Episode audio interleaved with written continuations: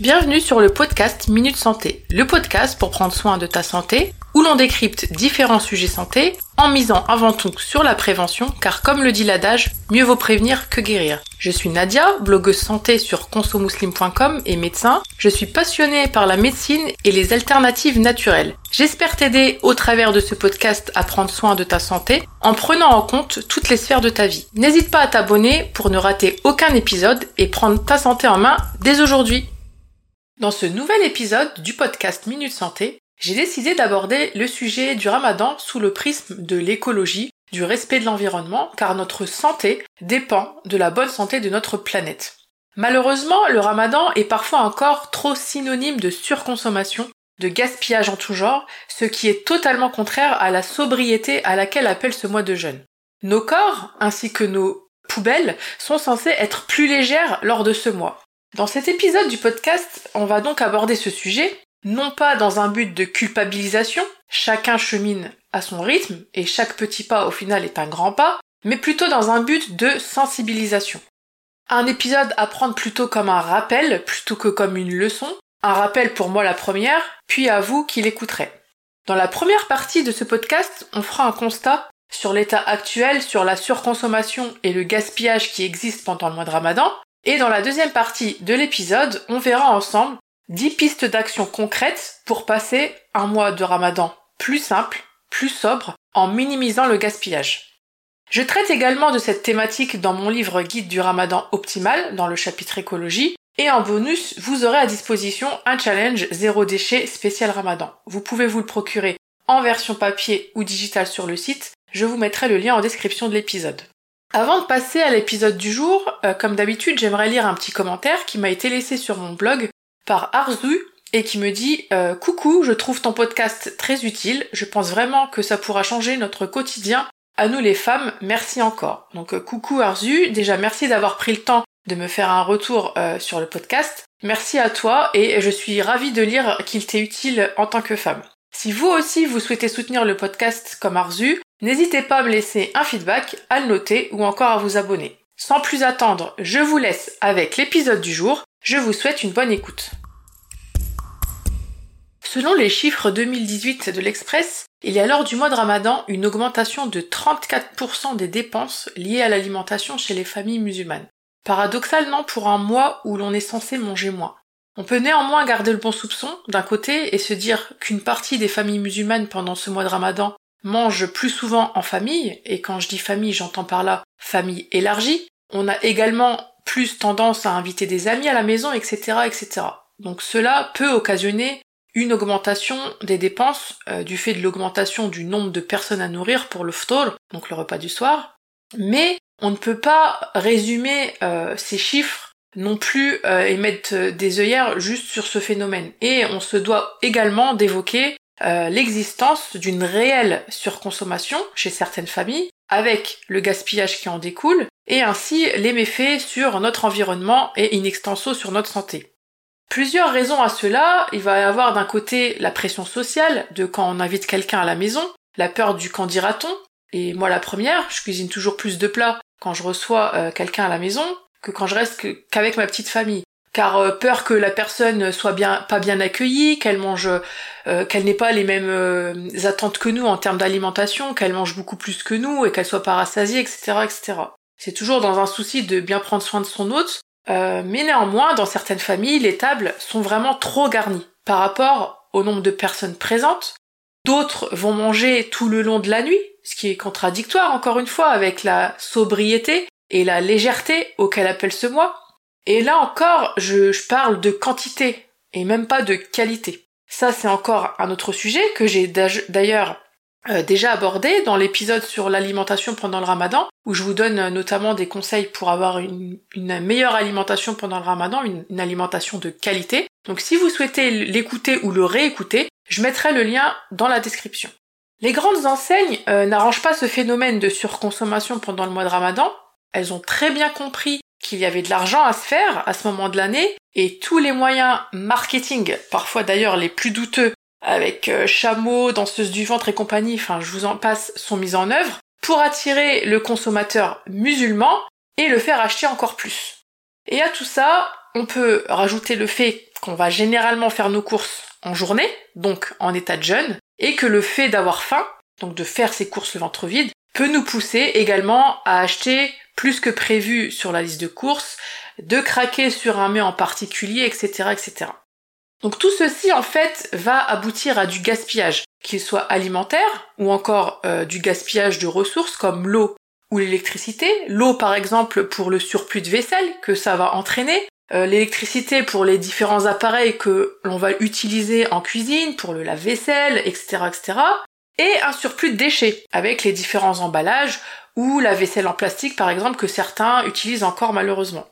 En résumé, si on essayait de comprendre cette surconsommation de façon très grossière, je vous le concède, on pourrait dire que c'est euh, l'association de plusieurs facteurs, de la pression sociale, d'une peur de manquer, hein, euh, qui est naturelle, hein, qui est humaine, diverses tentations, d'un marketing ciblé qui se veut en plus de plus en plus agressif pour nous pousser à surconsommer, et d'un manque parfois de conscience écologique dans nos foyers, et au final, euh, un manque de sens écologique dans ce mois béni, qui devrait pourtant nous servir de tremplin pour s'améliorer de ce côté. Donc après ce constat, voyons ensemble quelques pistes concrètes à mettre en pratique pour euh, moins gaspiller pendant le mois de Ramadan.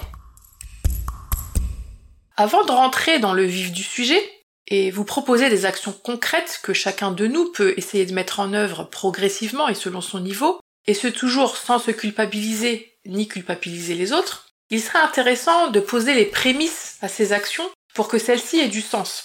Une action réalisée sans réelle attention ou sans connaître son pourquoi est une action partiellement sans sens. Alors pourquoi euh, vouloir moins gaspiller au final pendant le mois de Ramadan?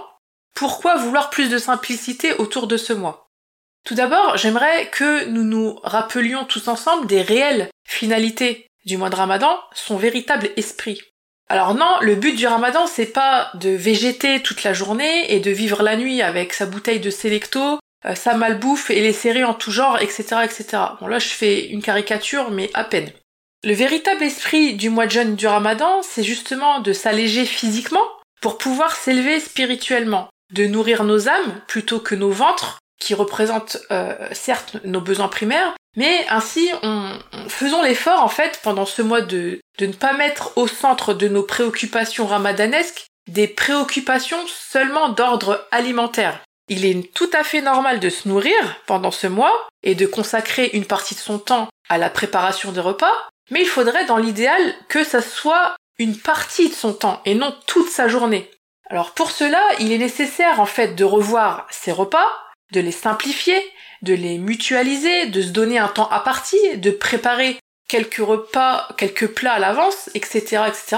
En somme, de s'organiser en amont et tout le long du mois, et tout ceci dans le but euh, de minimiser son temps en cuisine pour le consacrer à l'essentiel qui, ne l'oublions pas, pendant ce mois est notre relation à Allah.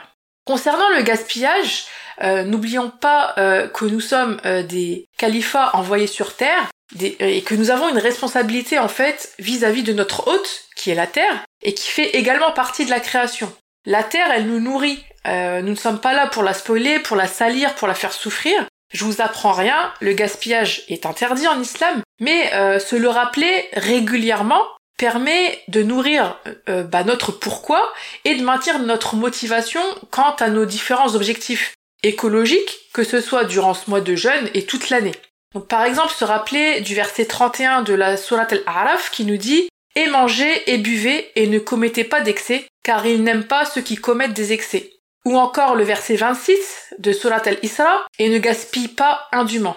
Ou enfin, la fin du verset 141 de Surat al-An'am Et ne gaspillez point, car il n'aime pas les gaspilleurs. Il y a également un hadith, pour compléter euh, ça, très parlant du prophète sallallahu alayhi wa sallam, qui nous dit que le fils d'Adam ne remplit un récipient pire que son estomac. S'il devait absolument le faire, qu'il y laisse un tiers pour le manger, un tiers pour le boire et un tiers pour sa respiration. Donc en gros, un tiers de nourriture, un tiers de boisson et un tiers d'air. Alors voici un, excellent repère pour euh, s'arrêter de manger au bon moment. Donc en résumé, avoir l'intention de moins gaspiller, se rappeler euh, des préconisations d'Allah, des préconisations de notre prophète sallallahu alayhi wa sallam, concernant le gaspillage pour entretenir son pourquoi et maintenir la motivation de nos efforts tout le long du mois. Donc au final, en faire un objectif spirituel en plus de tous les autres que l'on peut avoir pendant ce mois, comme la lecture du Coran, les invocations, la prière, etc., etc. Donc plus concrètement maintenant, pour éviter le gaspillage, je vais vous proposer quelques pistes d'action, donc 10 pistes d'action non exhaustives bien entendu, à mettre en œuvre tout au long du mois de Ramadan et au-delà, Inch'Allah. Donc la première piste d'action que j'aimerais euh, vous proposer, nous proposer, c'est de préparer ces menus à l'avance et de les adapter au nombre de personnes à nourrir. Donc viser les justes quantités nécessaires à chaque recette et ce le plus précisément possible. Deuxièmement, ensuite, quand les menus sont faits, c'est de faire une liste de courses aussi précise que possible pour justement ne pas acheter de trop grandes quantités et ainsi éviter que le surplus de courses finisse à la poubelle. Troisièmement, lors des courses, le véritable effort, le véritable jihad neuf, ça va être de se cantonner à cette liste. Se cantonner à cette liste de courses et ne pas se laisser tenter par des choses qui ne sont pas sur la liste, ne pas se laisser tenter par les promotions en tout genre qui veulent justement nous pousser à la, surconsommation, acheter vraiment seulement ce dont nous avons besoin.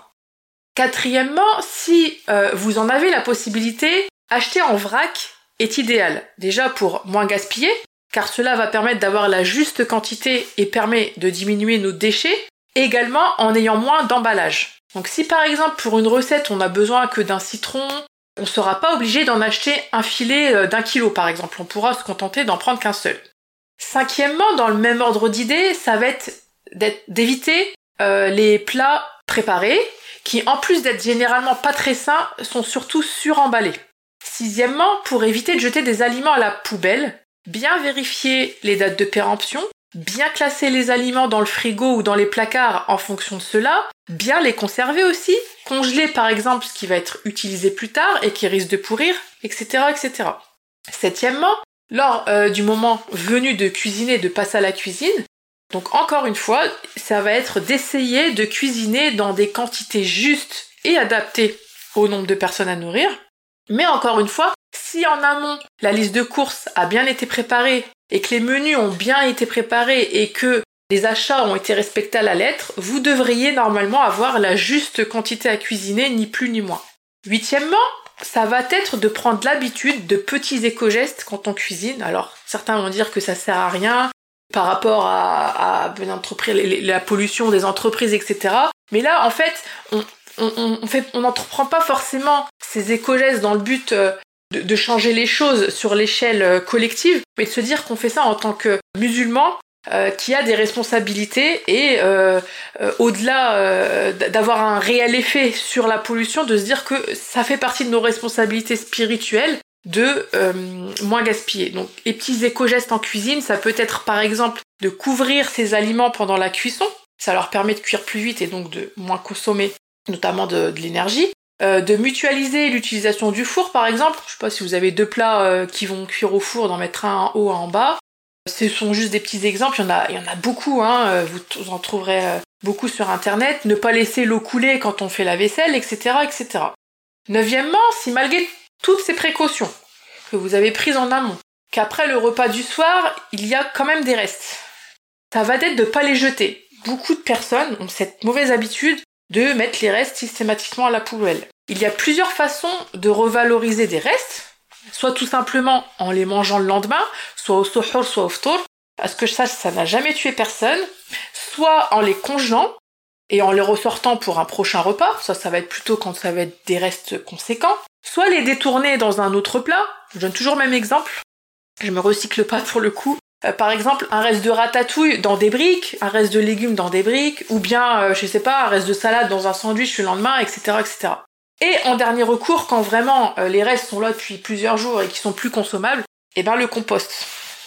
Et enfin, dixièmement, lors du repas, ça va être d'éviter d'utiliser de la vaisselle jetable et les papiers essuie-tout jetables et de privilégier bah, les vrais couverts, les vrais torchons. Déjà, c'est plus agréable. Et en plus, tout ça ne finira pas dans la poubelle. Donc faisons vraiment en sorte, cette année, Inch'Allah, et tous les autres ramadans, si euh, euh, Dieu nous prête vie, que nos poubelles fassent également le jeûne. On a vu dans cet épisode l'importance de simplifier nos ramadans sur le plan consommation. Dans la première partie, nous avons fait un constat sur la surconsommation encore trop présente pendant ce mois à cause notamment de la pression sociale, de la peur du qu'en dira-t-on, de la tentation du ventre vide, de la tentation du marketing mis en œuvre lors de ce mois par les grandes anciennes notamment, etc., etc. Puis dans la seconde partie, nous avons vu ensemble 10 conseils pour moins gaspiller pendant ce mois béni, 10 conseils non, non exhaustifs, à savoir préparer ses menus, faire une liste de courses, respecter cette liste à la lettre lors des courses, acheter en vrac, éviter les plats déjà cuisinés, bien vérifier les dates de péremption et bien conserver ses aliments, cuisiner les justes quantités, adopter des petits éco-gestes en cuisine pour moins gaspiller eau et électricité, revaloriser les restes au lieu de les jeter systématiquement et enfin éviter la vaisselle jetable. Soyons des musulmans éco-responsables et prenons soin de ce dépôt que Dieu nous a confié, à savoir la terre. Car ne l'oublions pas, prendre soin de la planète, c'est prendre soin de notre santé, car tout est connecté.